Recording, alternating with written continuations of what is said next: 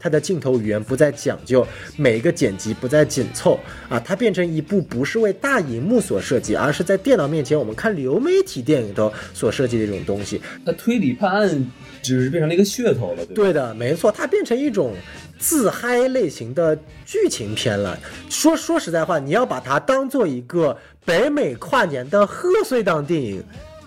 都比它当成一个现在这个所谓的悬疑剧、悬疑的探案片要好。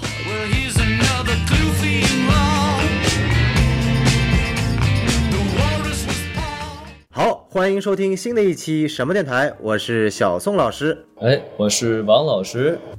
哎呀，这个新的一年啊，新气象。这个我和王老师继上次，我操，我们上次录了啥来着？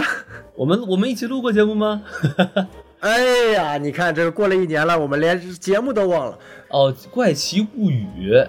哦，对，你看看，你看看，哎呀，刚录完《怪奇物语》的最新一季啊啊，这个跟王老师今天又来录一期特别特别有意思的节目啊。当然了，这个我们啊，在过去一年当中呢，我们在小宇宙的粉丝量也终于突破了一万了。哇，了不得！哎，那也感谢各位这个朋友和粉丝们的支持。是哎，那我们今天聊的电影啊啊，也是我和王老师看了之后特别特别想聊，所以来做这期节目。对，也是最近刚有的资源。哎，没错，那就是《利刃出鞘二》。哎，我想问一下王老师，哎你这个看，你对于第一部是什么样的一个想法呀？我觉得第一部看完是，我觉得哇，这个真的是就是近几年看到我最喜欢的一部这个推理悬疑的电影。嗯嗯，没错没错。所以说，其实我们当时在第一部上映的时候呢，我和孔老师应该是在三年前吧，有做过这个节目。所以说，大家如果有兴趣的话，也可以听一听。然后呢，本期节目的话啊，大家也可以去多多的转发和分享。没错没错啊，都是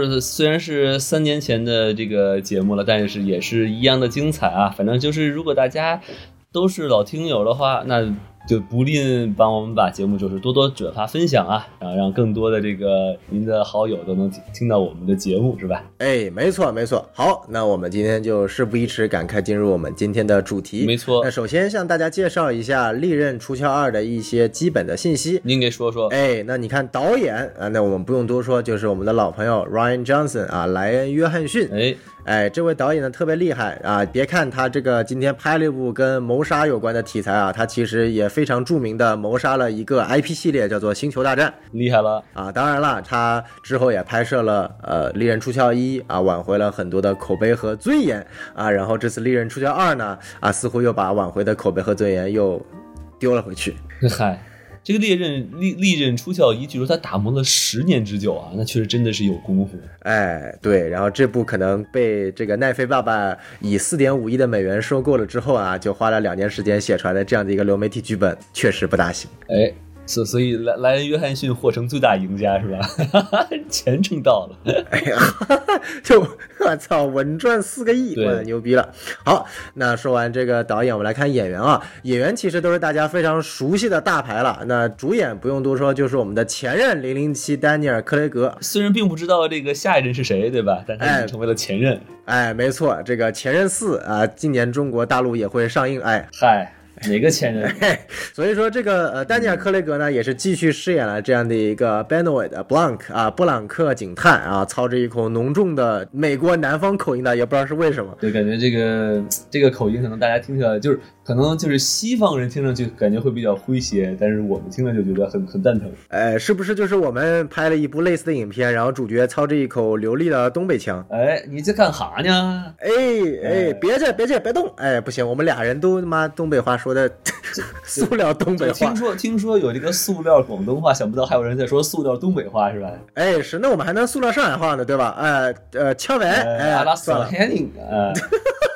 杀鸡母牛是吧？这个这个，哎哎，这个孔老师可能要听到我们这段话要开骂了。直接把整部节目就给剪掉了是吧？好，哎，好，那我们这个言归正传啊。导演曾经说过，他曾经试图让利刃出鞘的这个主角啊，这个克雷格饰演的布兰克警警探，在每一部。利刃出鞘的电影当中都有不一样的口音，并且不向大家解释为什么。就比如说第一部是美国南方口音啊，第二部可能突然跑出来什么什么苏格兰口音，第三部又什么澳大利亚口音啊。然后但是可惜，哎，但是可惜最后导演觉得这个实在太恶趣味了，就把这个设定取消了。哎，那刚刚介绍了我们的正派啊，这个布兰克警探，那接下来就是我们的大反派啊，前方剧透预警啊。哎，我们这在这里画一个剧透预警线是吧？如果您还没有看《利刃出鞘二》是吧？没错，没错，那千万不要听我们这期节目和以后以下的内容了啊！这没有想到我们居然在演职人员表这个地方就已经画出剧透预警 啊！这个史书有点早啊！来，我们来看一下这个第二位我们的大反派就是由著名的爱德华诺顿，我们的也是前任绿巨人啊啊！今天都是前任了。这个绿巨人感觉就是演了一个怎么说呢？应呃很明显是暗讽这个马斯克的这么一个角色，啊就是什么硅硅谷科技公司大佬，但是实际上是一个这个不学无术的这个江湖骗子。没错，没错，所以感觉总感觉这个导演 Ryan Johnson 跟埃隆·马斯克是不是有什么啊渊源啊？用一部电影的时间来胡来完整的描述他对啊 Mask 的这样的一个讽刺和也不能叫侮辱吧，就是讽刺和不屑，我觉得还是蛮有意思的啊。对，但是而且而且我发现比较有意思的是，就是已经是第二部了嘛，然后发现就是每一部的片酬最高的这个演员都是这个大反派，是吧？上一部就是美队嘛，漫威演员集体再就业，然后演了各种角电影里面的反派，我觉得还是蛮有意思的。然后如果您听到这里还没有看这个《利刃出鞘一》的话，那不好意思，我也给你剧透啊，对，没有错，美队就是大反派啊。我去，王老师这个水平强啊！这个在在讲续集，然后突然就 Q 到了前传，然后把剧透都给剧了，可以可以啊！不愧是我们的这个王老师。哎，那我们继续啊，那这部影片当中的这个分饰两角的啊，饰演双胞胎姐妹的女主啊，加内尔·莫奈啊，也是我认为本片中除了这个丹尼尔·克雷格之外的这个演技担当啊，这没个错。哎，这个演员相对来说大家可能不是特别的啊熟悉啊，但他比较有名的作品就是之前啊我们大老师特别特别特别讨厌的一部作品《隐藏人物》的主角。隐藏人物哦、哎 h i d d e n Figure，哎哎，王老师想起来了吧？就是这电影，电影我没有看过，但是因为大老师太讨厌这个电影，所以哎，没错没错，我也没看过，就是因为大老师特别讨厌，我也记住了。哎，啊，对，嗯就非常有意思。然后其余的演员当中呢，其实我们也挑一些大家比较耳熟能详的，比如说就是集体啊，剩下的我们要介绍的几位演员全都是漫威演员再就业啊，比如说这个刚刚在《旺达幻视》里面饰演大反派阿加莎女巫的这个凯瑟琳·哈恩啊，在本片也饰演了这个所谓的呃州议长这个角色。那我们下一步其实就是这个曾经前段时间表示不想成为啊像巨石强森一样的这个没有演技的垃圾，想实实在在。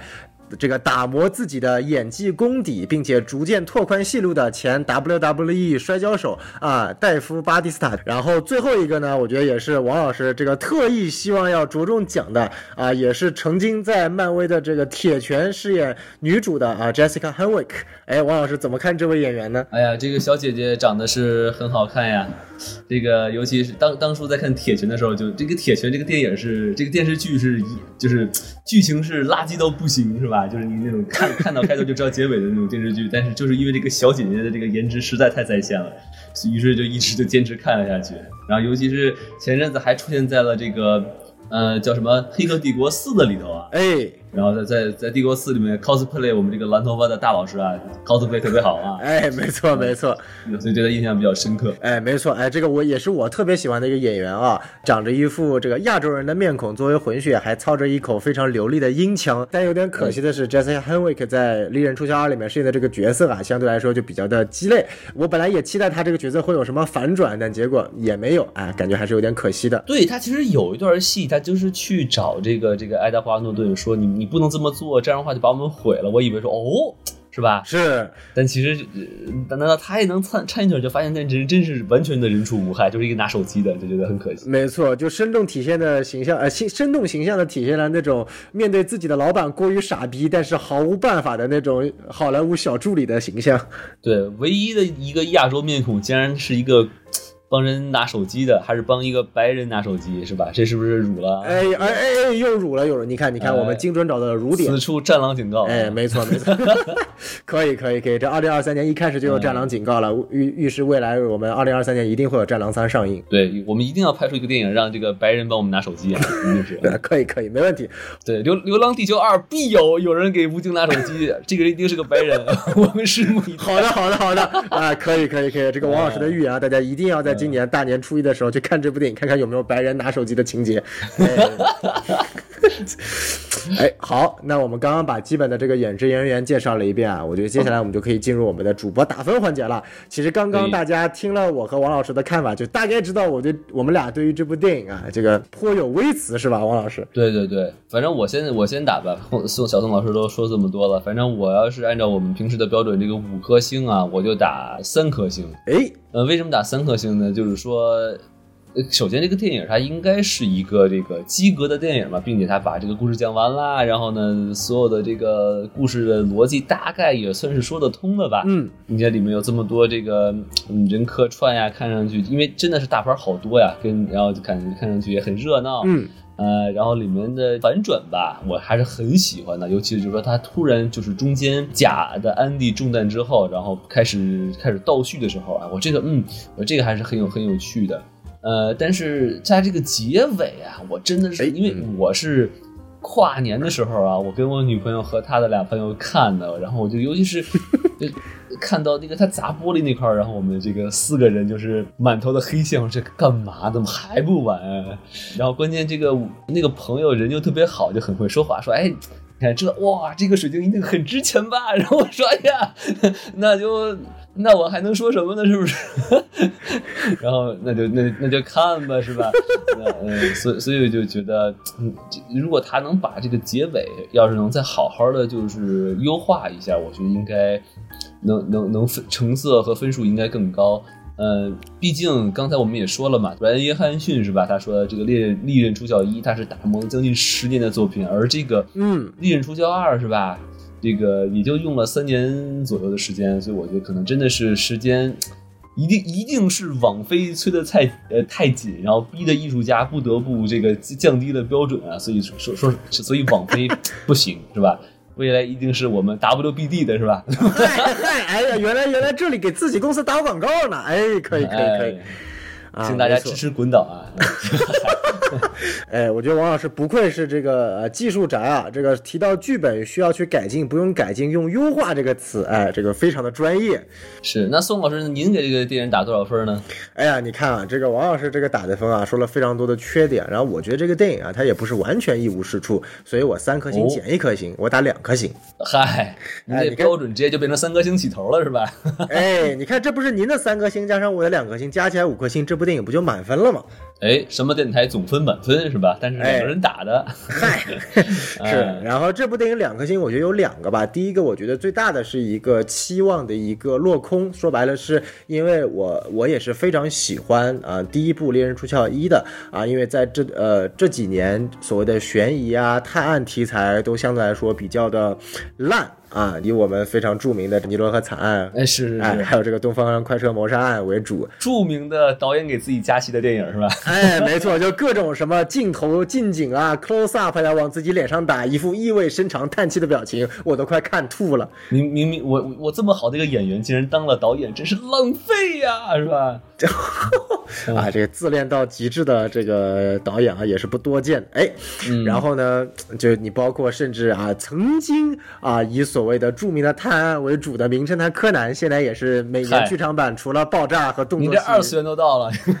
哎，就是这个悬疑题材集体落伍了嘛，对吧？所以说，当年这个《利刃出鞘一》上映的时候，当时在电影院看，真的是给我一种焕然一新的感觉啊！没有想到啊，三年之后再看《利刃出鞘二》。二啊，不管是啊这次变成在电脑面前看流媒体电影，还是种种的因素导致的观感，对我来说是非常差的啊。最大的一个感觉就是说，它的整个节奏铺设的非常差啊，然后会让我前前半段让我感觉非常的无聊啊，花了一堆的时间才上岛，然后上岛又花了一堆的时间才终于死了一个人啊，然后死了一个人之后才开始倒叙，然后可能开始倒叙的时候，整个影片已经应该已经快进行一半了，就这个速度实在是太慢了啊，然后跟第一部的那种非常强节奏、非常快快节奏的这种制作手法是完全不一样的啊。然后，所以总体下来，我可能只会打两颗星，还是还是比较失望的。对，对，我觉得我们我们两个明显看上来就是对这个电影就是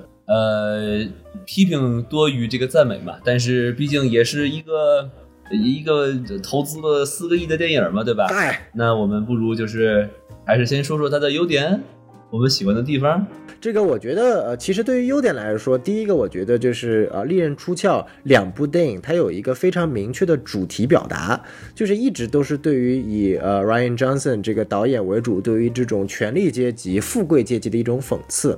那第一步呢，其实是非常明显对于 Old Blood 啊，就是所谓的每个就是旧钱啊、旧旧资本社会世代家族传承的啊有钱人的这种讽刺啊，一家人看起来非常的和睦啊，但就因为老头的这样的一个离世啊，这个争财产啊，然后找凶手啊啊，然后结果其实唯一真正爱着这个老头的，或者说真正为他着想的，其实是作为女仆的啊女主啊这样一个去把这层所谓的虚美。面罩揭露的这样的一个主题，跟利刃出鞘的这样的一个啊表达手法，用利刃撕下这层伪装，这样的一种隐喻，我觉得其实是非常好的。那第二步呢，其实就从 Old Blood 变成了 New Blood，对不对啊？就已经得罪完这个旧资本阶级了，开始得罪一下新资本阶级了。哎，是那这个新资本阶级是谁呢？那就毋庸置疑，就是现在的这个科技巨头嘛，对吧？毕竟传媒巨头不赚钱，看看好莱坞六大就行了。嘿，这个好好莱坞已经不知道被互联网科技公司这个蚕食成什么样子了。哎，这个我相信王王老师是深有感触的。哎，因为我也在蚕食嘛，是吧？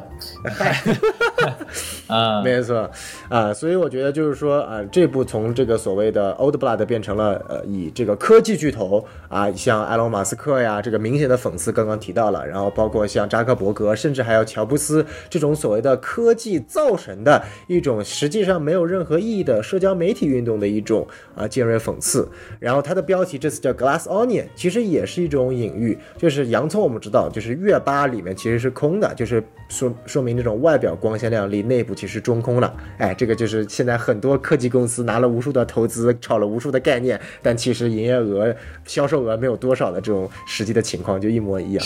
没错然后用然后运用了 glass 玻璃的这种表达手法，就其实所有的真相就摆在你眼前，只是很多人不愿意去看啊。但当当如果有人去正视这个东西的时候，就会发现它其实就像玻璃一样易碎啊、脆弱。啊，所以说，呃，我觉得这两部它在主题的呈现上和这种隐喻的表达上，我觉得是 OK 到位的啊。我这是我第一个去喜欢的点。我觉得就是还有还还有一些它里面的表达的东西，就还是它是偏那种白左的那种角度嘛。因为比如说像第一部的话，它其实就讽刺那种表面上对这个呃移民非常的友好，但其实是从骨子里面就看不起的，呃，就是这个外来移民者的这个这个美国人嘛。然后最后来了一个反转，结果他们就是一是一分遗产都没有拿到。嗯，然后这个这一部呢，其实也是有一些白左的这种呃，他对立面的一些讽刺嘛，比如说很明显就是这个 Duke 是吧？就是他，你看他的几个特点啊，就是首先是个是个 redneck 对吧？大老粗，聊的东西都是很很低三下呃很很下流的东西，然后然后那个跟自己的母亲住在一起，哎，对是吧，然后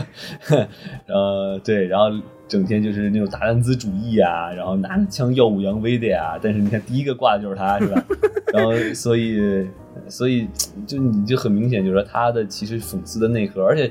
我我觉得还有一个就是他其实对这个伊隆马斯克的针对性非常的明显，对吧？尤其是他一开始就给你讲，就是他通过从这个黑人科学家的角度，就是说说这个人他有很多很多的这个想法，但他想法就是你也分不清楚是神经病啊还是天才。然后呢，而且他并而且他还说，就他你看他里面有一个戏，就是说他有一个想法叫呃 children 等于 NT NFT，对吧？然后大家说，就是一由于这个想法呢，还拿了好多好好多挣了好多钱。我觉得这个其实就很像是伊隆伊隆马斯克，就比如说他就把电池电呃电池和这个车哎揉到一块儿变成了这个 Tesla，哎，他就是挣了好多好多钱，是吧？没错，没错，这个白左是一个非常有意思的话题啊。我们上一上上一期节目讲啊、卡梅隆的《阿凡达二》呃也提到了这个，我们认为卡梅隆有非常啊、深刻的这个白左。尽管卡梅隆不是美国人，人家是加拿大人，但是不妨碍他是一个啊、白左、啊。哎，因为他是白人是吧？我们我们想弄，我们也就只能成了黄左是吧？哎，没错 没错，我们只能称个黄左。我去，可以可以。当然，《阿凡达》呢是一个、呃、开玩笑啊，但是这部其实可以看到，《猎人学校》确实是全方位的对于白左他的行为举止、观念和他的作风的一种全方位的讽刺。哎，这个还是蛮有意思的，能够看到如此尖锐的讽刺。哎，这是我觉得他的一个优点。第二个，我觉得就直接讲一点非常直接能够体现出来的，就是说我其实非常喜欢这一部女主啊、蒙内她的这个演技，因为毕竟去饰演同意哎、饰演两两个角色嘛，双胞胎姐妹，一个是非常牛逼的啊，这个科技精英啊，一个是这个操着乡下口音的啊中产的这个老师啊，但是本身的故事情节又是你。老师要去扮演自己的精英姐姐，但是同时又要不间断的去流露出这种啊更加大胆啊，然后更加无所谓啊，更加天真可爱的一面和冲动的一面。但是这几层的啊这个 buff 叠加下来之后，你其实他对于他的演技一层一层的去剥析下来，哎，还是蛮有味道的。你可以全程进入，你会真的月月光骑士表示你没有你你太没有见识了。嗨，那那那你不能这么比，人家那是奥斯卡影帝。哎，王老师啊，我在讲一个黑人的时候，你不能拿一个白人来做反面例子，你这又你这什么种族歧视？你也白族？哦，可以可以可以可以可以。哎，对对？这个这个这个 buff 确实厉害。哎，没错没错，你看我这个扣帽子扣的，王老师马上就不敢说话了。对对对。哎，哎，所所以我觉得就是说，众多明星当中啊，蒙奈作为一个相对来说，他的呃，因为他更多的在音乐圈和泛娱乐圈的关注度比较高，但是在演技层面本身是没有那么多的代表作的，但是能够在这里面这部剧呃这部电影当中体现这么强的这种啊、分层次的演技是比较震撼到我的。那我觉得我我我说这两点优点，我不知道王老师是怎么觉得，还有什么优点吗？那个，我再继续给小宋老师补充一下，就是我觉得他还有一个很可贵的地方在于，就是这个 Helen 和 Andy，他在他们他们两个人实际上是有口音的不同的。对，你记不记得他们一开始就说他们小时候，他那个 Andy 有那个那个 rich bitch rich bitch 的那种那种是说话那个那个口音是吧？然后呢，但但是而且他一上来他是应该是那种黑人的口音很重，嗯他应该那个发型也是那种卷发，就是我一开始根本就没有看出来这两个是是一个人。嚯然后所以我觉得这个真的是很厉害的，没错没错，对。然后并且他还得演出，就是说他演的是他他这个人是一个老人民教师是吧？但他的这个现在扮演的角的角色是一个这种 rich bitch。对吧？我觉得这个其实把握的非常好，而且并且这个小姑娘确实长得好看。哎，对对对，没错没错，然后呃顺，然后继续说呢，我我想再说另外一个我比较喜欢的点啊，嗯就是首先就是它这是结合疫情的这个背景，然后我觉得还挺有趣的，因为它涉及了一些比较有趣的桥段嘛，比如说像这个一开头这个呃大侦探这个 Blank，然后就居家隔离是吧，然后在网上玩网络游戏。对吧？因为你 你你你仔细想，就是正常来说，到到他这个年纪年纪的人，怎么可能嗯无聊的时候会在玩游戏呢？对吧？你看大家都在什么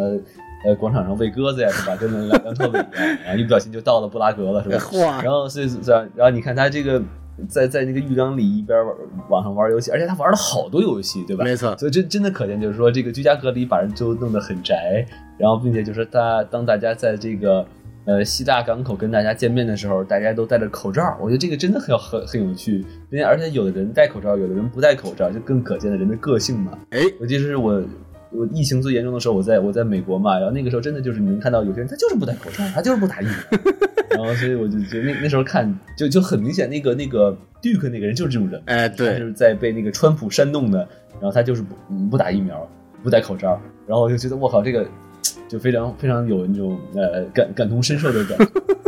没错，哎，这个看来这个照进现实了，对，而哦对对对，而且你记不记得他们见见面好久没见面，但他们就是有人就是要有人就握手，有人就是拿那个胳膊肘碰一下嘛，还有那个 social，、嗯反正我就觉得怎么说呢，就他一个电影上打上了时代的烙印，我觉得还是挺有趣的，对吧？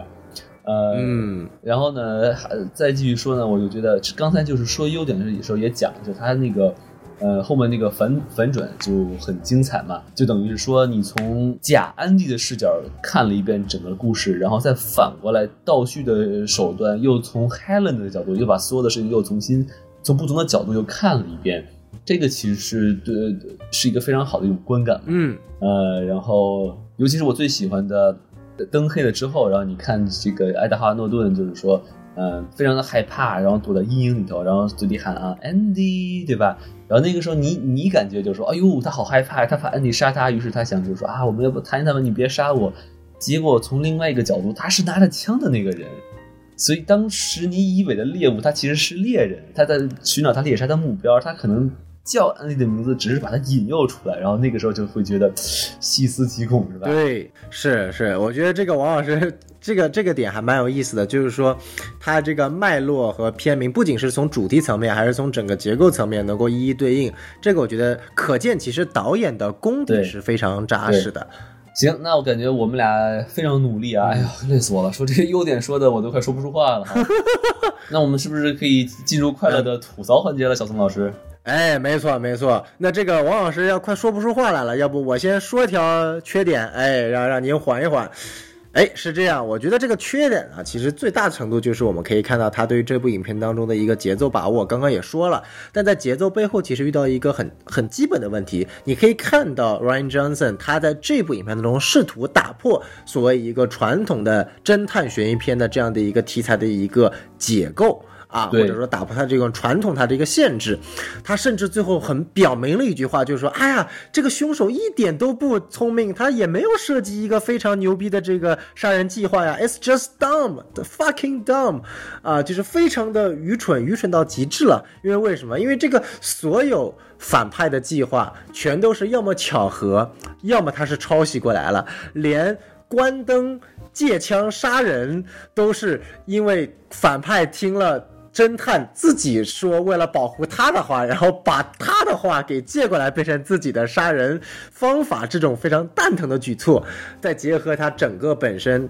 整个企业都也是他偷过来抄来了，连甚至最后呃有个情节不就是说他最后有一个证据就是那个小纸条嘛，然后就是那个那个呃所谓的一开始他建立所有公司那个纸巾对吧？个那个哎，纸巾，没错。然后反派一不注意把它烧毁了，然后那个时候你还我当时还会觉得说，哎，我操，这个反派还挺聪明，知道要烧毁。结果我第二遍又看的时候发现，其实也是那个黑人他的那个手下在之前跟他说的，这么重要纸巾，你为什么不烧毁呢？啊，对啊然后反派想想，对哦，那我赶快烧毁吧。就是他没有任何原创思思想，他真的只会抄，就真的很蠢。但是这个东西呢，你的主题表达是 OK 的，但是你幻化到整部电影来说，你你你操着一个所谓大家想看到一部啊作为前面那一部那么优秀的续集作品，结果你看到一部是这么蠢的啊，讽刺了一堆乱七八糟的东西，但其实你本身的剧本设计又没有特别精巧的这样的一部打引号的侦探悬疑片。其实呢，宋宋老师，我就记得您您你当初说过，就是一个电影的精彩与否要看反派，对吧？对，没错没错，所以如果你的反派被设计成一个傻逼，那这个电影就看着它就是让人觉得很没有意思，对吧？是的，是的，是的，而且你在这个傻逼的基础上，你也没有第一，你没有反转；第二，你没有更深层次的呃讽刺或者剖析，因为你也不敢嘛，你再剖析下去那，伊朗马斯克直接在推特上封禁这部电影。我我我就觉得这部电影之所以会变成这样，就是它的这个这主要的这个主创的重点，它基本上放在了黑这个人的方向。他基本上就在想尽办法去黑这个类似于伊隆马斯克的人，把他塑造成一个谎谎话，呃迭迭出是吧？然后并且有不学无术的人，比如说他里边还专门给他设计了很多对话，对吧？嗯他造了好多特别蠢的词，对，就是他，你看他他心思全都用在这个上面了。然后你看开头什么给他编了好多什么什么用 A 呃什么用 AI 让狗说话什么乱七八糟的，就是他花花了好多好多心思塞这种东西，就为了黑这个，无论这个这个爱的这个这个叫什么 Mouse 所暗讽的那个人，但是如果你的一个电影的呃，目的全都在呃黑，在诋毁，在如果全都在这个上面的话，那你作为一个电影就就就会成为一个非常失败的一个事情。哎，王老师说的我的一个想法。对，王老师说的这句话其实一语中的了，就是当现在有很多电影，它有一种所谓的政治意图，或者有一个非常明确的主题表达，不管它是政治因素也好啊，我们现在所谓的政治正确也好，或者这种明确表达他对某一事物的讽刺和想法也好，这种主题先行的作品，反而弱化了它本身作为一部电影的观赏性、娱乐性和可看性。我觉得这个是非常可惜的，因为它不仅偏离了它本身所所所自带的主题。也从某种意义上也是一种观众欺诈行为啊。它还好是个流媒体电影，不需要多花钱。这要是我去电影院花个什么呃一两百一百个多块钱花看个这玩意儿，那我估计得杀人。所以我觉得就是呃，他他讽刺了这么多这么多。所谓的这些啊解构的东西啊啊，然后这些白左的啊新贵的科技巨头的这样一些东西，反而他自己这部电影变成了一种被讽刺的动向，他。被讽刺了，就是他其实本身这部电影就是对整个目前好莱坞的风向啊、意识形态，甚至作品质量的一种讽刺。我觉得这个是特别有意思的。反观我前两天又看了一部电影，也是刚出的，叫《The Menu》、哎菜单啊，哎，这部电影其实就非常有意思，它也是一部讽刺电影。它要讽刺的是那些什么？就它大概讲了一个什么故事？就一群人啊，每个人花了将近两千美刀，跑到一个啊。荒芜的小岛上去参加这个小岛上有一个特别牛级的牛逼的什么米其林三星啊，或者最顶级的那种，呃，这种这个餐厅的这个呃一顿饭。然后这个过程当中啊啊就发生了很多很多乱七八糟的事情。然后反正最后的结局啊，这个也剧透预警啊，就是这个主厨啊，其实请来的这些所有人都是在这个主厨的梦想啊，或者说工作上给到他烦恼啊、阻碍的人。然后他他的目的就是把这所有的人请过来，然后准备吃一顿饭，然后把这些人全杀了，然后并且也自焚啊，就是自己和这些人一起死掉。但是呢，有一个特殊的情况，就是女主，女主是一个本身不应该出现在这个场面，其实跟这个所谓的大厨是没有私人恩怨的。然后最后的结局是什么呢？结局是这个女主跟大厨说：“你做的这些所有东西啊，不好吃，我也吃不饱。我现在最想吃什么？花个九块九。”纯正的 American cheeseburger，哎，你给我做一个 American cheeseburger，九块九，我吃的放心，我就愿意去死。然后这个大厨说：“我操，不一样啊！”哎，这个不一样的人，嗯，提起了我的兴趣，然后就亲自下厨做了一个啊，我看着整部影片看下来最诱人的 American cheeseburger，啊，然后女主吃了一口，说：“嗯，真他妈好吃，但是这个东西太多了，哎，我我吃不下，我能不能打包带走？”反派想了想，就那个大厨想了想，嗯，没问题，然后就让他拎着东西就走了，然后他就逃出来了，然后其他所有人都死了，然后就 就是这么一个非常奇奇葩的故事。就他想讽刺的是什么？就是这些讽刺这些看起来非常高大上啊，这个解构主义搞那么多乱七八糟形式主义的东西，还不如你给我一个。能够吃得饱又诱人啊，这个卡路里含量又这么高的呃 American cheeseburger 呢？那我觉得那部电影反而可以变成对于这部电影的一个非常尖锐的讽刺。你别搞这么多的什么形式意识主义啊，或者什么的解构啊，你就好好拍一部纯正的啊，大家能够看上瘾的侦探悬疑片，我觉得就可以了。对，我觉得刚才那个 The Menu 我其实也看了，我觉得他其实就他，我我的理解就是说，他想讽刺，就是说像在，嗯、像像厨师啊或者类似的这种工工种的这种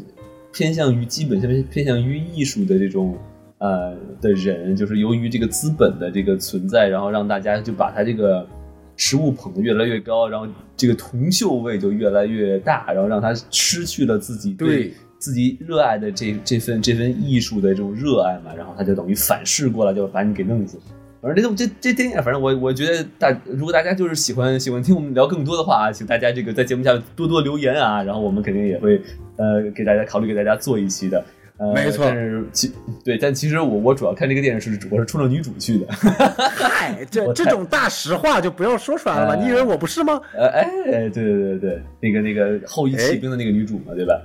呃，没错，对我还可以再再说一另外一个，也是我们之前做过节目，就是那个 Don't Look Up，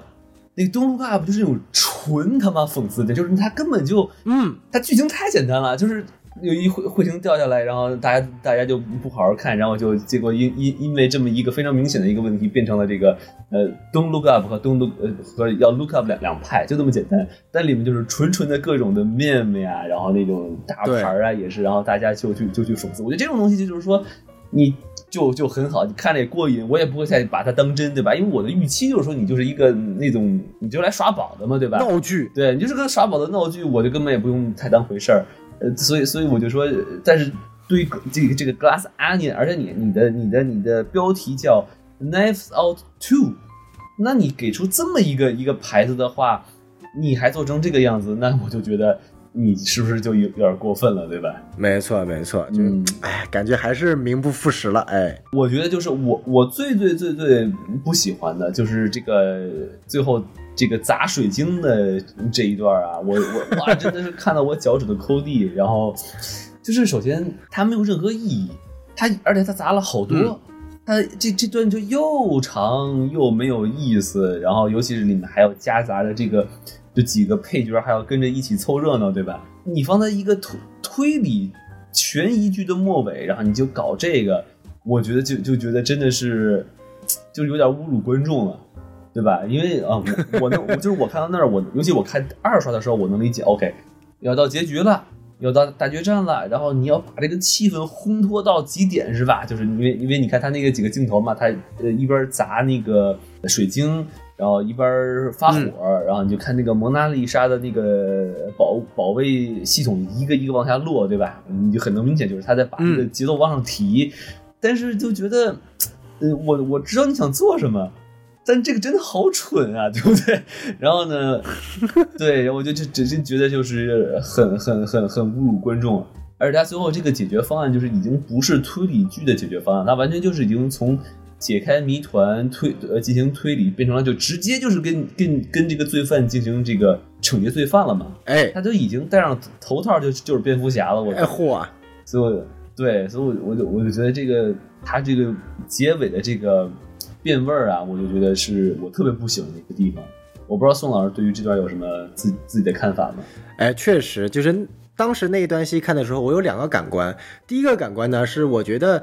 你不是已经拿了四亿美元吗？你好歹能不能把那些水晶的。雕塑做的质感好一点，你妈每一个摔的我感觉全是玻璃，你知道吗？就是我根本我看了都不心疼，其他人怎么会心疼呢？对吧？就看起来真的很廉价这个东西，所以这是我当时的第一感感官就已经很不好了。第二，就像王老师所说的，就是我知道你想表达的主题，就是当推理剧已经解决不了所谓的这个推理到极致，但是你没有办法有证据证明的时候，这是第一步啊。反派说你没有证据的时候，主角不会甩你脸上有新的证据，而主角会说我他妈真没证据了，哎，这个主角也是垃圾，哎，但是这个主角就告诉啊女主说，嗯，没有证据不要紧。反正这是一个小岛上啊，没有任何的这个啊执法人员，你你就硬刚，哎，然后就我感觉就是就是 我你我明白你想表达的主题是好的，但是你能不能用一种更加有趣、更加观众能够看的不会那么迷惑、不会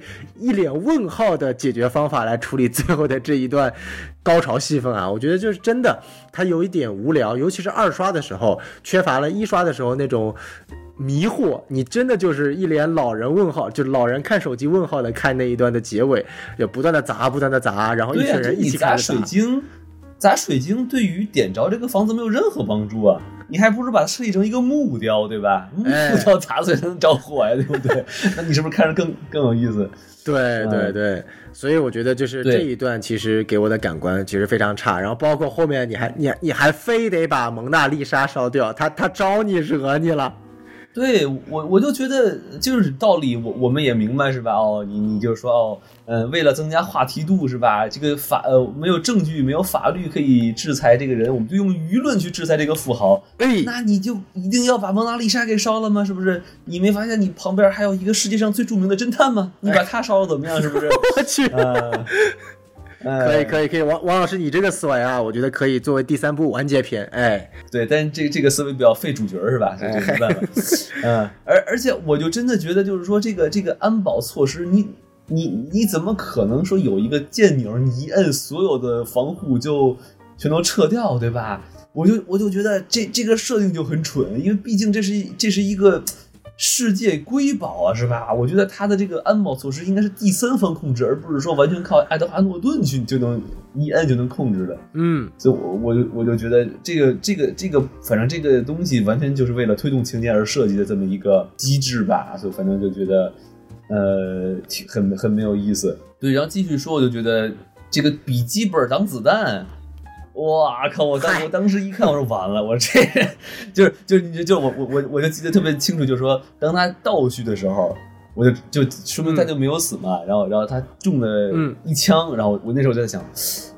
到底什么东西能把这子弹给挡下来？然后结果一开始他们是个笔记本，我说我靠，这个玩意儿这么薄的笔记本能当子弹，这到底是什么东西？这枪得多弱呀，是吧？嗯，我对但是你可以五讲年高考三年模拟，对呀、我就我觉得你这个中考加高考的这个模拟题加一块儿，估计才能挡得住吧。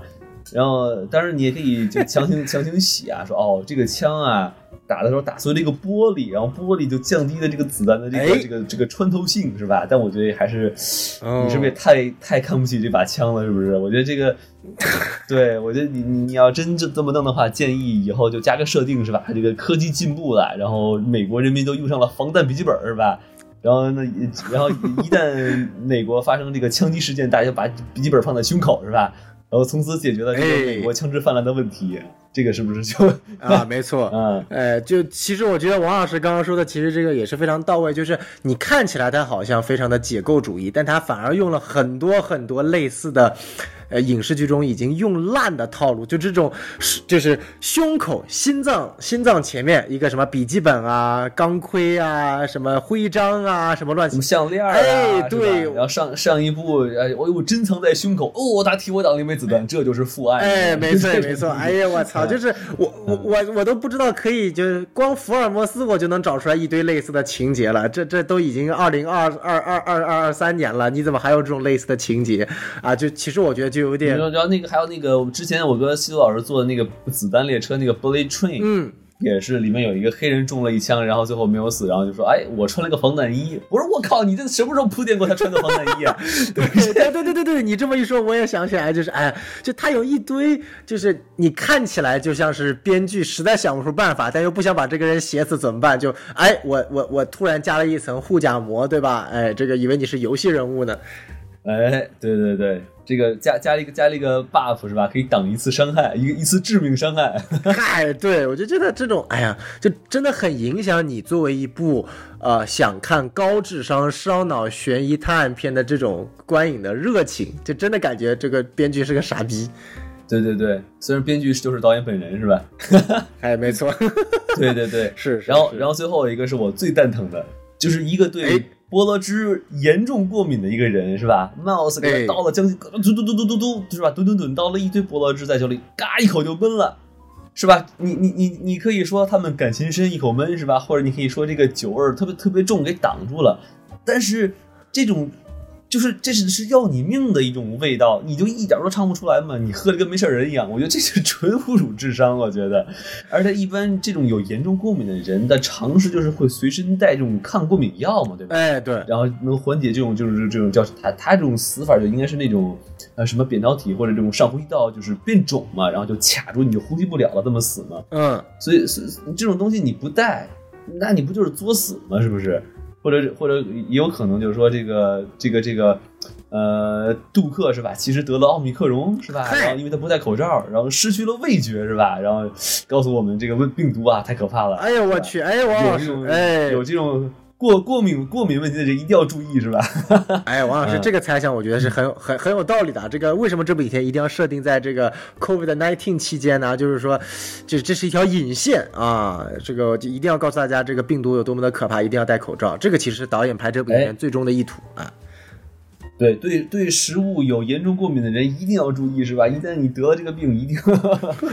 一定要问清楚有没有这个味儿，因为你尝不出来了。哎，没错，这个王老师非常极力的想为这个导演设计的情节开脱啊。哎，这个看得出来王老师非常用心。哎，体现了导导演的这个人文关怀是吧？哎嗨，没错没错，就这个地方，其实我觉得王老师也说的很对，他有一个地方特别蛋疼的点，就是又用所谓的过敏梗让人致死的这种手法，我感觉也是很多很很多类似的题材已经用过了，而且我真的觉得很很诧异的一点就是说，就是过敏造成的反应会这么猛烈到让大家跟毒药之间产生不了差别吗？然后再加上就是这种级别，难道就是如果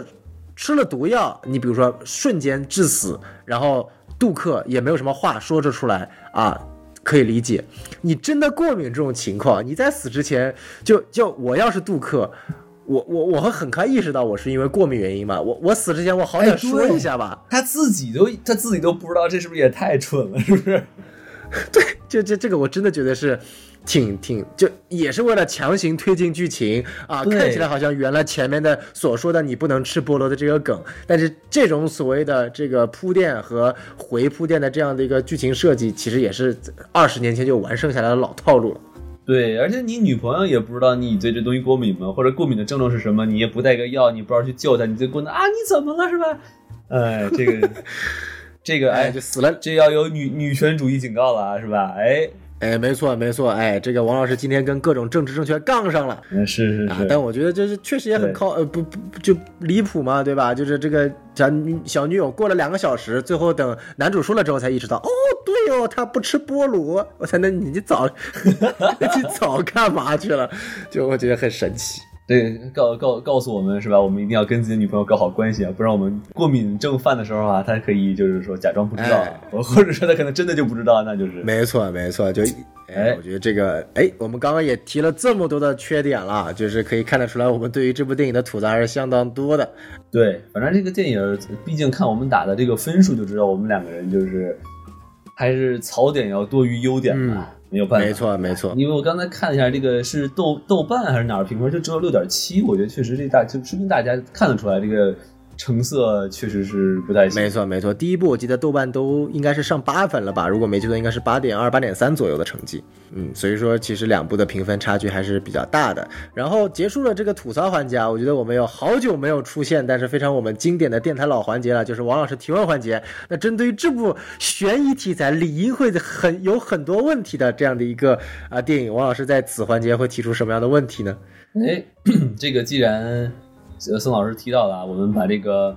环节重新带回来啊。就是首先王，我想提问的第一个问题就是说，嗯，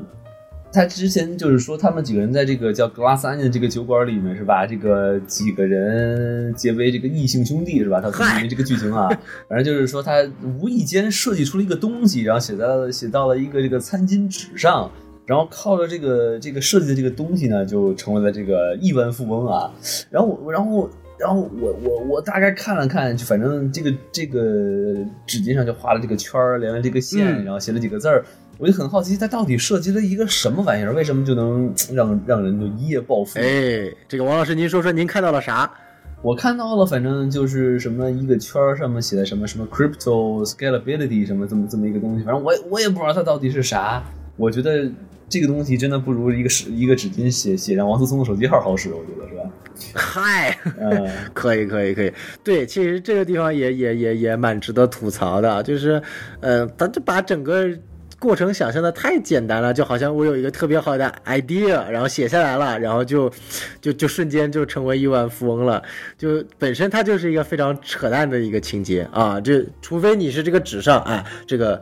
有一个人啊，在这个纸上画了三个圈儿，哎，然后又连成了线儿。哎，然后上面写的什么党支部啊，哦哎什么哎，这个哦书记处啊，哎，纪检委啊，哎，这个东西，你有这个东西，那我觉得你是能够成立一个，别说亿万了，啊、这个就是，哎嗨，是吧？啊，这个很牛逼。那你写什么 crypto，哎，这都是什么十年前玩剩下的东西了啊？你怎么还能赚到钱呢？哎，我觉得这个还是啊，一看就是啊，编剧没有太多的生活经验啊，需要更多的向我们社会主义国家学习。哎，接受一下我们这个社会主义的先进思想啊，然后告诉你我们这个这如何用正正当的手段致富是吧？哎，哎，没错没错，对，用用这种美国的这种陈陈呃叫什么腐朽的资本主义的手段致富，只能得到会受到这个重，只会变成众叛亲离是吧？然后我我想说的第二个问题呢，就是说这个岛上有一个特别奇怪的人啊，他就是上岛就出现了，然后呃这这开 party 的时候也出现了，最后结局还跟着这个我们零零七一块儿喝啤酒，就这个人到底是谁？他为什么一一直出现？他到底有什么用呢？这个人？哎，这个王老师的问题问的特别好，也问到了我，因为我看完这这部电影这个二刷之后，同样有这个疑问啊，这个一直期待这个。我我从他第一个出来，我就觉得这这个人一定是个重要人物，他一定跟最后的反转剧情有关。哎，他每次出现都是在关键情节。你看刚登岛的时候啊，找这个所谓的这个关键的这个手帕的时候，哎，然后结果到了结尾，他就真的只是一个路人甲。我觉得还是非常的啊，挺失望的啊。然后后来查了一下，哎，好像好像是这个演员是导演的好基友吧？嗨啊，也客串了《利刃出鞘一》啊，然后就顺便让他客串一下《利刃出鞘二》啊。那我觉得就就就挺蛋疼的。我觉得吧，如果真的是一个一个基友是吧，实在没事干去客串一个正常的正经的角色，我觉得说得过去。当成一个似似乎是彩蛋的人，是不是就太蠢了呀？对吧？对你也不是什么大牌明星啊，你你做啥彩蛋对吧？他难道他他给自己的标榜是，哎，你看我也是个 disruptor 是吧？我我我突破了那个 彩蛋的底线是吧？我竟然让一个没有名气的人当当彩蛋，我是不是很厉害是吧？哎，没错没错啊！你要这么想，他应该也是在唯一的这个啊、在利刃出鞘这个电影宇宙当中啊，有分饰两角的这样的一个人物。也许这个第一部里面他演的那个警探和第二部里演的这个路人甲有什么之间的相关性？可能他们也是一对双胞胎。然后这个引线是第三部的主线剧情。哦，然后这个这个谜题只有在第三部才能揭揭揭晓是吧？哎，没错没错没错。哇，这个我我们这这四亿美元是不是我们两个分比较好？大家可以看到啊，这个王老师提的两个问题啊，看起来是问题，结果他妈全是槽点。哎，我我真的我一开始以为我说这个人什么什么哎老一直就说啊 I'm not here I'm not here 是吧？然后甚至于他还专门他有一个自己的房间，我说这个人对，一定得起个作用是吧？然后什么什么突然是哈哈，实际上我才是什么真正的是吧？把面具一一摘啊，其实我才是爱爱德华诺顿是吧？哎，其实我觉得这个都可以这么这么拍啊，我觉得再反转一下嘛，对吧？呃，但是但是，没错哎没错，就比如说，哎，比如说那个最后，呃，他把那个纸一烧是吧？然后那个叫什么来着？就是 Heaven 一气之下是吧？然后失手杀了这个人啊，结果一人人皮面具一撕，哦，竟然是他是吧？哦，那真正的爱达·霍诺顿在哪里呢？是吧？哎然后。哎，这个时候正在喝克勒呃布朗克是吧？这个嗯侦探喝酒的时候，他忽然感觉背脊一凉是吧？哦，不对是吧？呃，这个这这是不是就精彩很多是吧？哎，这个哎，王老师一看就是这个看过非常多的这个侦探侦侦探悬疑这个科幻片啊，这个人皮面具也已经非常的 这个技术成熟了啊。我觉得这但对，但是不管怎么吐槽，我觉得其实王老师说到了一个很重要的一点，你既然留了花了这么多的篇幅，至少有三四个场景给到他啊，又是很重点的一些剧情节点里面给到他，然后到了结尾你不去设置任何的 pay off，不去设置任何的啊给观众一种满足的情节，纯粹只是最后跟零零七一起喝了顿酒，但我觉得真的其实是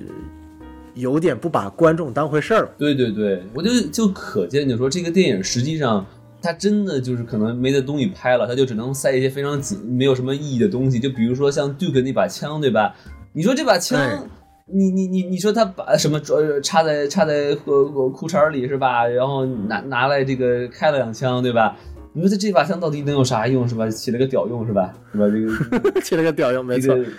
嗯，对，所以说这些的细节可以看到，呃，这部影片当中其实有很多跟他想要去本身影片的质量啊。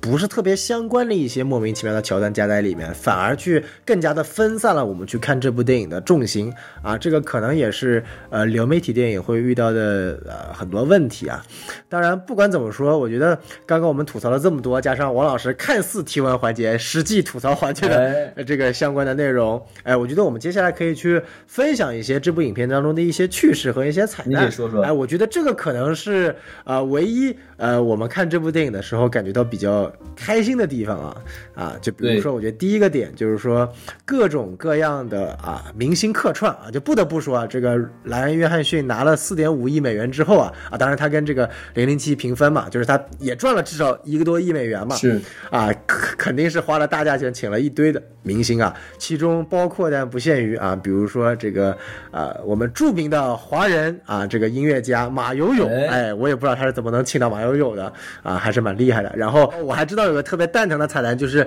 嗯，那个在岛上不是每到整点他会当的一声嘛，特别吓人的那个声音，然后那个声音妈的是约囧瑟夫配音的，我也不知道这他妈有什么好配的。哎，就就很神奇。然后还比如说我们知道的著名的网球运动员小威啊，客串这个男主的私人的这个健身教练啊，来了一句：“你他妈到底锻不锻炼啊？”在这边逼逼啊，这个也是没有任何意义，但看上去比较搞笑的啊，这个客串我。觉得那会儿那会儿贼逗，因为他那会儿他一直静止不动，对吧？然后以为那是这是这是一个 LED 灯管，然后结果他突然就动了，然后下面还写着 “Work out with Serena”，我说我靠 对，就是我觉得这个地方有几个笑点设计的还是呃蛮有意思的啊，就是几个小桥段。然后对我觉得整体看上去对我来说惊喜最大的，也是我整部影片当中最让我大笑的，就是啊、著名的英国国民级演员 Hugh Grant 啊，休格兰特的这个客串啊，客串了我们的主角零零七这个布朗特警官的啊男朋友，哎，这个我觉得还是，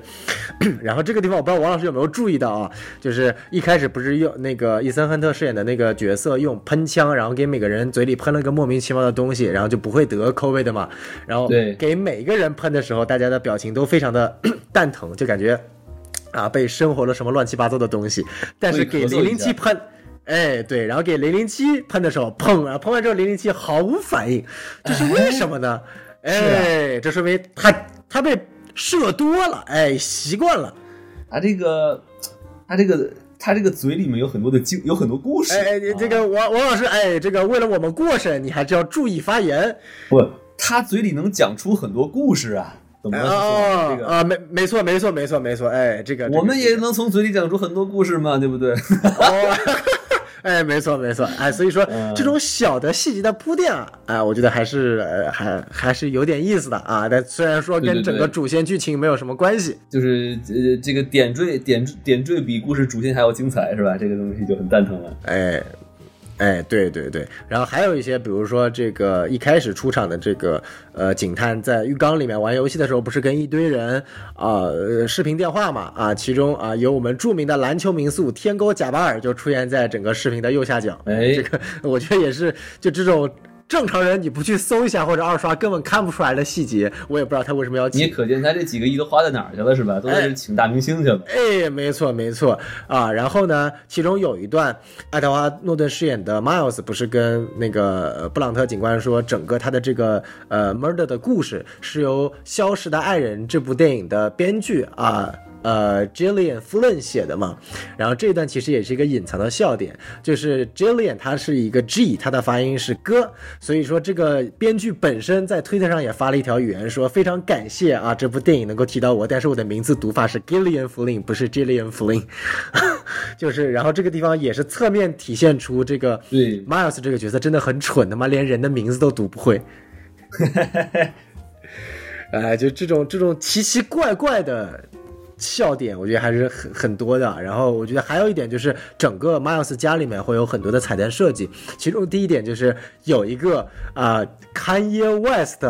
的一个等身的非常大的，好像是类似于耶稣形象的一个壁画，挂在整个餐厅的后面，就是就是让人感觉这导演到底脑子在想什么，就是以 Kanye West 为原型设计了一个耶稣形象。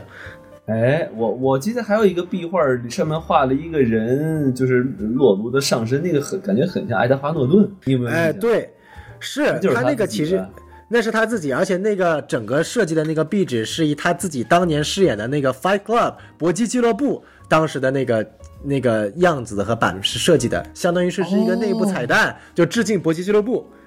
哦，这样啊，哇塞，我还以为那是绿巨人的致敬呢，原来是 Fight Club 的致敬，可以可以可以。啊嗨，这个绿绿巨人也没拍多好，不需要致敬。Fight Club 还是一个比较有意思的呃彩蛋致敬啊，但可能这些就是比较有意思的一些呃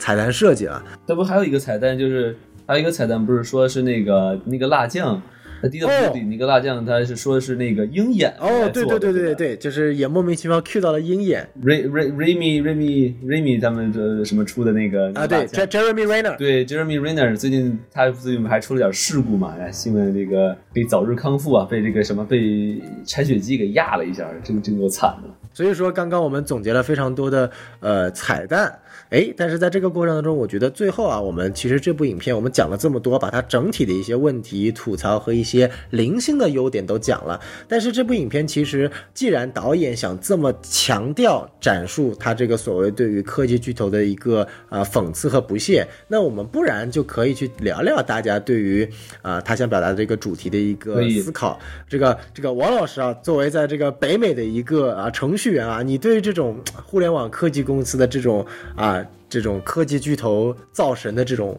运动是有什么样呃的，看法？我反正是没有在这个就是湾区啊、什么硅谷啊工作过，但我就觉得，就是反正我了解的一些硅谷比较有名的一些公司，反正里面能就干出大名堂的人吧，我觉得都是那些就是比较又懂技术，嗯然后又比较懂市场的人，比如像 Confluent 啊这样的那个 Neha 那个就一个一个女的，从那个 Twitter 印度裔的一个女的 CEO，反正就很很厉害。然后我觉得像像像这种就是这样的人，应该就是能能成大事儿，然后能就能挣钱。但是如果是像这个，但是我觉得其中吧，或者说不是 CEO 也是这种高管，肯定也不乏会有一些那种啥都不懂的那种、那种二货，对吧？我觉得，我觉得如果是这种外行领导嗨领导内行，然后再被下面的那群呃搞事情的下属一忽悠，那可能这个这个公司就就完蛋了。我记得我当初那个，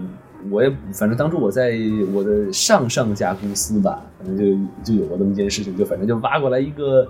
一个人，然后然后然后这个人就是反正就是说答应这个董事会啊，还要在多少多少多少时间内做出一个特别牛逼的一个产品，然后呢，反正画了一个大饼，然后呢，结果就是做的时候呢，他根本就没这个技术做完，结果他整个在 demo 的过程中，他就是他点什么，但是下面的人在后面就是操作，就根本就没有哦 这这个这个这个东西，就是他点什么就就说好的一个剧本，然后然后然后然后反正这个事儿我我听说，反正那个我也我就溜了，嗨就太蠢了。小红老师有什么要补充的吗？对，我就觉得其实这个地方，呃王老师也说了，就是说像真实的情况当中，Miles 这种啊以抄袭起家的，其实没有多大真本领的，呃。这种人其实很难真正意义上在所谓的这种科技公司或者大的这种巨头公司生存下去，因为很容易就露出马脚嘛。但是呢，他去引导的那些对于我们现在已经科技造神的这些科技巨头啊，这些明星的一些啊、反思，我觉得还蛮有意思的。第一个是我们刚刚提到的，就是非常直接啊对标的就是 Elon Musk 啊，不管他的社交媒体作秀啊，他搞了这么多什么脑机结合啊，什么什么 Boring 公司啊，什么就是星链公司啊，然后特斯拉呀，反正乱七八糟的，就是瞎鸡巴乱想啊，然后看起来非常屌，但是具体屌不屌我们也不知道啊。再加上现在推收购推特这个乱七八糟的风波，就是你很很很明显看到，就是他会有一种搞不清楚他到底是疯子还是天才的这样的一种错觉。然后包括我觉得影片当中有一个特别有意思的点，就是呃一开始呃 Miles 在没有。呃，就是获得他的这个同伴的这个文件，还是碌碌无为的时候，是一副嬉皮士的造型。然后呢，当他哎抄袭了啊、这个他的呃同伴的这个 idea，然后成为了这个公司的负责人的时候，他迅速换上了一身啊、黑色的羊毛衫，然后梳了一个发型啊，摇身一变。那请问历史上是哪一个著名的名人从嬉皮士？然后变成了只喜欢穿黑色羊毛衫的这个著名的科技界巨头，并且也经常跟抄袭风波和借偷袭呃这个所谓的这个啊、偷了别人的创意风波联系在一起了，那必定是我们的 Apple 的创始人啊乔帮主乔布斯。所以我觉得这一块除了伊朗马斯克之外，也是暗暗的嘲讽了乔布斯。当然了，乔布斯的忠粉肯定还是比伊朗马斯克要多的，所以我觉得 Ryan 就是 Ryan Johnson 明显只是花了简简单单的一个镜头。暗暗的嘲讽了一下啊，没有明说，不然的话，我估计他真的这部电影会被冲惨。就他那个镜头就是穿着那个黑色的毛衣，然后手里拿那个纸巾嘛，哎，然后就感觉，对那个造型就很很像。没错，没错。然后包括就是所谓的创始的两个人，最后分道扬镳，一个人搞了另一个人，这个剧情我觉得也非常契合另外一家这个互联网巨头啊，最近 Meta 啊把元宇宙概念炒得风生水起，然后市值不断暴跌的啊，Facebook 现在也改名叫 Meta 了啊，就是也是啊著名的这个。呃，《Fight Club》的导演呃，大卫芬奇拍的另一部电影《社交网络》里面的真实案例，就是马克扎克伯格啊，跟创始人、合伙人分道扬镳啊，也非常契合这部影片当中啊，这个 Miles 饰演的这个角色和真正意义上的创始人呃 Andy 饰演的这个角色之间的分道扬镳。所以说，可以看到这部电影当中有非常多的呃细节可以去反衬到真实生活中的很多科技巨头的啊、案例啊，然后甚至包括亚马逊的领导人啊，那个死光头，哎，对吧？就是我感觉他真的把、哎真的把北美互联网科技圈讽刺了个遍。那我觉得他还是见识太太太短了，有本事来我们中国啊，他粉丝都讽刺不过来，太多了。我我我是觉得，就是说他他其实如果真的想从这个角度去讽刺的话，他其实完全可以做得更多一点，因为它里面表现出对这个这个人个人崇拜，只是在第一幕的时候，在介绍这个黑人科学家的时候，对吧？然后他在跟这个所有人去谈 Miles 不同的这种疯狂的想法的时候，然后才体现出说哇，这个人你分不清他是天才还是他，就我们后面看出来他其实就是个傻逼，嗯但是但是说他这个，但是他里，但是前面他的这些铺垫就说啊，你看他这个这个叫什么呃，children 等于 NTF 这个东西，哎，你看我们挣了好多好多钱，对吧？他然后然后他是谁呀？他是 Miles 呀，什么什么，就感觉就是他这个东西其实后面还可以。做的更多一点，比如说他说话一言九鼎啊，他说的话会有获得得到一些很多粉丝的一些呃一些反应啊，对吧？这个其实都是可以可以做的。没错那反正就是只是前面提了一句，后面就完全就把它变成一种呃就是愚蠢化了这种处理，我感觉就是把这个人物就变得就没有什么有意思了。没错，没错。其实，呃，有另外一部我非常喜欢的美剧叫《继承之战》（Succession），它的第三季里面，哦我喜欢哎，呃它的我不知道王老师有没有看到第三季，呃，不，第二第二季是第二季还是第三季？啊，第二季我看了，第二季我看了第二季对，然后它里面不是有一段情节，其实它里面也有一个角色是呃对应了伊朗马斯克这个角色，就是当时有一段剧情，因为男主就是我们的主角一家是一个非常牛逼的老派的传媒公司，就是所谓的 old money 嘛，然后对标的就是默多克家族，然后呢，然后他们当时有段剧情，就是因为这个老派的传媒公司，这个呃，在目前瞬息多变的互联网环境下面，其实是有点势单力薄了嘛，啊，那所以说我要去收购一家新的数字传媒公司啊，所以说他就跟一个数字传媒公司或者是那种数字的那种互联网平台公司的老板进行接洽，去谈所谓的收购事宜，然后这个老板就一直的不同意，要么不见，要么就是这个价格低，我没有办法确定下来。但是在这个过程当中呢，这个老板又不经意间的喜欢去发 Twitter，然后通过 Twitter 造势，让整个市场认为他要被收购了，或者说他的。就是这个收购行为代表了他的是未来的市场机遇方向，让大家觉得这个主角一家的这个传媒公司反而有点落伍了，或者已经被时代淘汰了，导致最终的结局居然两方的市值正好颠倒过来，是变成那一家数字科技公司要去收购咱们主角这一家的老牌的传媒公司了，这也是目前最新一季。这个这个留下了一个画影子，所以说你可以看到这样的编排设计不仅仅是有所谓的讽刺，也通过这样的一个非常 dramatic 的这样的一个戏剧化的冲突设定，去强调了在瞬息万变中，可能就简简单单利用推特这样一个工具，就把谈判的两方的阵容和立场完全对调过来了。那这样对于其实所谓的一种。呃，新兴科技公司的和它它在传媒领域的这种恐怖的影响力的塑造，会远远强于这部电影当中的一个很很直接的、很没有任何呃情节设计的一种直白讽刺，我觉得要好很多。而且其实我觉得还有一个东西可以聊啊，就是说它这个这个电影它其实提到一个词叫 disruption，哎还有 disruption。对我觉得其实，嗯。呃，就是有我们他借了这个反派啊，这个爱德华诺顿的口，然后他专门就给给大家定义了一下什么叫 disruptor，就是 cross the line，哎就是当大家跟你说你不要这么做，你就硬要这么做，你就成功了，你就是 disruptor，你就是 one of us，是吧？你就是他这个反派团的一份子，对吧？但是，但其实你看他。虽然说了这么多，但是我就觉得我我我我我听那个剧情没有理解错的话，他其实他手下这几个人没有什么人做出了很出格的事情，对，对吧？比如说一个是 Twitch 的主播，一个是一个呃什么什么什么州的一个议员，一个就是听他行事的一个科学家，另外一个就是过气网红，哎对吧？所以我就觉得他其实还是就是说了这么多，其实没有没有表现出他手下这几个人有什么用。相反的，就是这个这个女主角这个 Helen 可能才是真正意义上的这个 disruptor，因为她确实是。做到了他舒适圈之外的东西嘛？他明明就是一个人民教师，是吧？但是为了这个揭揭露出一个对他呃双胞胎姐妹的一个凶杀案，他这个跳出自己的舒适圈，嚯是吧？乔装打扮，然后这成，然后然后深入敌后，是吧？然后最后揭露揭露出了真相，并且还搞垮了这个这个反派。没错对，，我觉得其实，呃，我觉得可能也是这个主创别有用心吧，就是说，呃，表面上的这些 disruptor 呢，其实都是一群呃傻逼，然后真正的 disruptor 呢，是我们这个女主是吧？然后是我们这个女女性才是真正的这个。呃，推翻这种科技伪伪伪霸权的这个这个呃中坚力量，嗨，嗯，这个才是，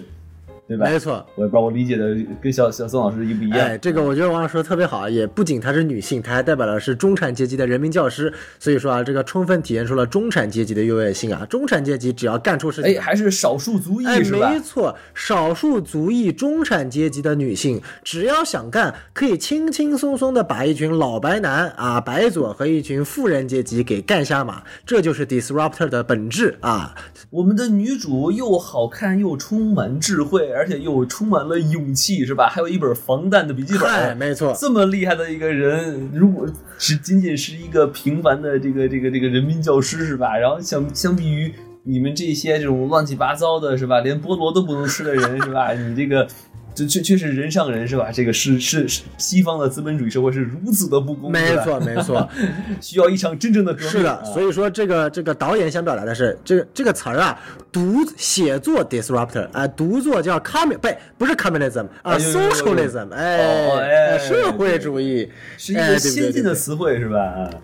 哎，没错，没错，没错。所以说可以看到这个这个导演也是这个非常非常的用心啊！哎嗨，哦那你要这么说的话，那用心的就更多了，是吧？你你们哎既然你看他们摘口罩是给他们给打了这个 COVID 的特效药，但是为什么这么多人都受受到 COVID 的折磨，你们就不给平民百姓打，而只给这些少数的权贵打呢？是不是？哇，这个、啊，对有道理，有道理。如果如果在我们这个社会主义主义国家，如果真有如此好特特效药的话，那肯定是人人都能接受一针，大家都能进进开始幸福的这个，呃，不用担心 COVID 的生活。你看，这个没，错，没错，没错。哎，厉害了，升华了啊，升华了。嗯，哎，升华了，升华了！我去，这个节目升华不知道，但是节目能不能播，我是真不知道了。这个新新年第一期节目啊，我们的这个尺度依然呃不增不减反增啊，可喜可贺。做新年的第一期也有可能是最后一期，是吧？哎，没错，没错，没错。哎，祝大家。哎，我们提前说一下我们公众号 S M F M 二零一六啊，大家以后呃这个再再也不见。哎，我，太可怕了！小宋老师终于六六年中终于说对了一次我们的这个微信公众号啊，可见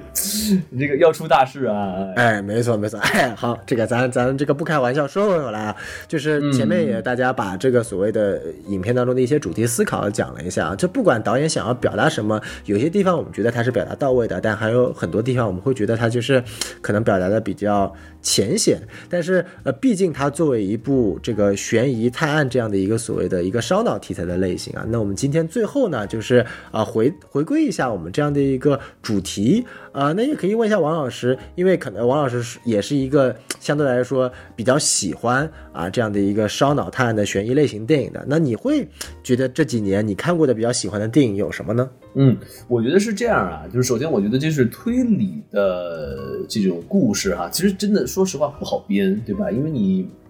嗯，而且呃你的这这个复杂性啊，还有合理性啊，然后你，然后你还要符合人性是吧？然后你你要还得很聪明，还要凸显出这个主侦探这个角色的聪明，所以这确实是不好写。呃，而且这个作为一个喜欢他的这个受众，对吧？那你肯定是很多人吧，都是比如说是由浅入深，是吧？很多人都是，哎，嗯先看这个《名侦探柯南》是吧？都是那种动画片儿，然后你就看，哦，是吧？哎，有高科技是吧？呃你这个这个呃踢个球比这个火箭还厉害是吧？说 这东西你就但这就是后话。但我我只是说，嗯，这个里面其实就有一些，就比如说这个机关啊，你会由此就知道什么叫不在场证明啊，什么叫呃这个这个什么叫证据啊，是吧？然后呢，没错，这个其实是就那个那个时候吧，小时候比较喜欢的。然后最近呃，之前会喜喜喜欢一些比较好的这种呃剧，就比如说这个卷福是吧？那个是我是真的很喜欢，我不知道小宋老师喜不喜欢，但那个时候你看他，你会觉得也是那种就是每个镜头都没有废镜头，并且非常的紧凑，然后逻辑很缜密，而且他真的是通过他的镜头和他的剧情，就是表现出来，就是说这个这个福尔摩斯这个人他就是很聪明。而且这个所所，而且他就是说，无论他的观察力啊，他的他的分析能力和他的渊博的知识是吧，就是让你就是五体投地，就很佩服他。然后并且就是你会呃从他的角度去去看呃整个这个故事的如何发展，然后那个呃这个这个罪犯他到底疏漏在什么地方。我觉得这个那是我比较喜欢的一部剧。然后最近所看到的一些电影的话来说呢，可能就是这个尼罗河的尼罗河惨案，就是这个这个盖尔加朵演的这个，还有之前那个、嗯那个叫什么《东方列车杀人案》哈，我觉得这个哎这几个电影虽然翻拍过来来看呢，就是它也也是标榜的是这个呃呃写给阿加莎的一封情书是吧？哎呃呃叫什么侦探推理的爱好者的一场狂欢。但说实话，这东西你你真你真的看了之后，你就觉得哎呀，我这个东西也就是，呃，就是什么，给你比言过言过言过其实。比如最最简单举个例子，就是这个尼罗河惨案最最新版的，我不是过去版本的啊，就他这个结局，我嗯看的就真的是蛋疼，是吧？就明明是，对，这里还没有看过《尼罗河惨案》的朋友，你你也就先打住吧，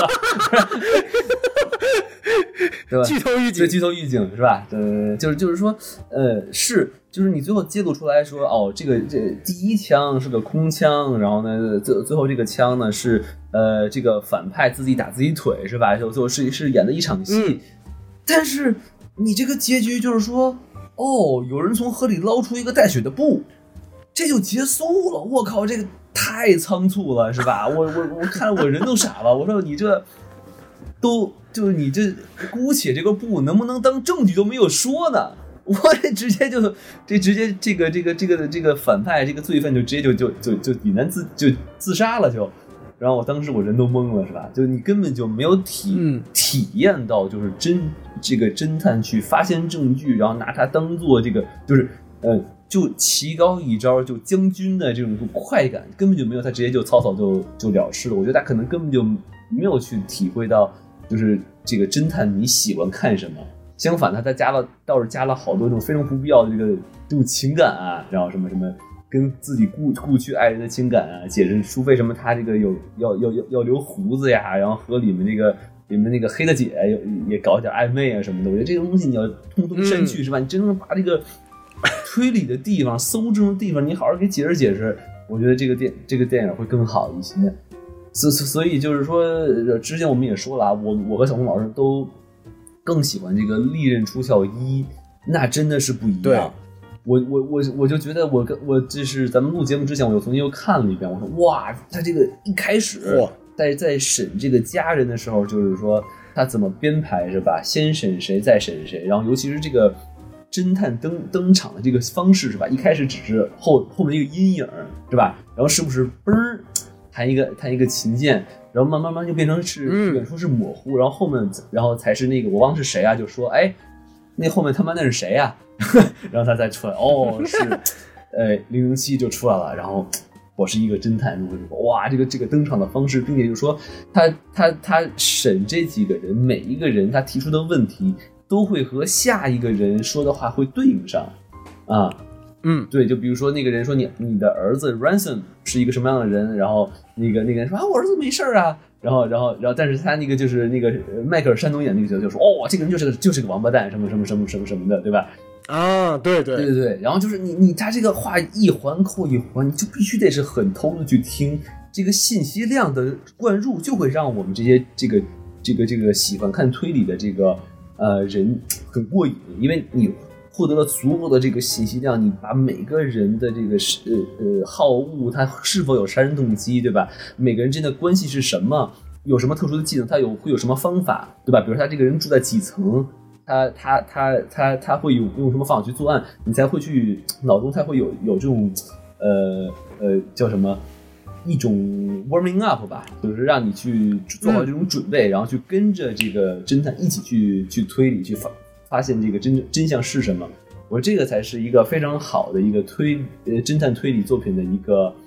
一个一个一个就是什么榜样吧。然后除此之外，我还真的就想不出来，就是说还有什么东西能能能比这个前说要好了。我不知道宋老师你有什么想补充的吗？呃，没错没错。其实王老师刚刚讲了这么多，可以看到，就是在这几年，推理悬疑作为一个相对来说比较烧脑的类型，我们很少再看到这个类型下面的优秀作品了。当时《利刃出鞘一》火，也是因为它为这一个题材带入了一个新的风尚，一个风气，本身已有一个非常呃严丝合缝的推理结构。和有足够复杂的剧情支持你去多刷和一些细节，然后每个人物之间的关系、他们的沟通、一些隐藏的细节，包括它的设置的精巧程度，都让大家会发现这是一部啊，尽管制作非常的呃，相比于那些真正的大片来说，相对比较低廉，但是质感非常优秀的这部电影。但是今天到了《利刃出鞘二》，我们发现它又回归了，就是现在所谓的一个传统的，呃不叫传，就是又回归了一个现在所谓的标准的流媒体电影形式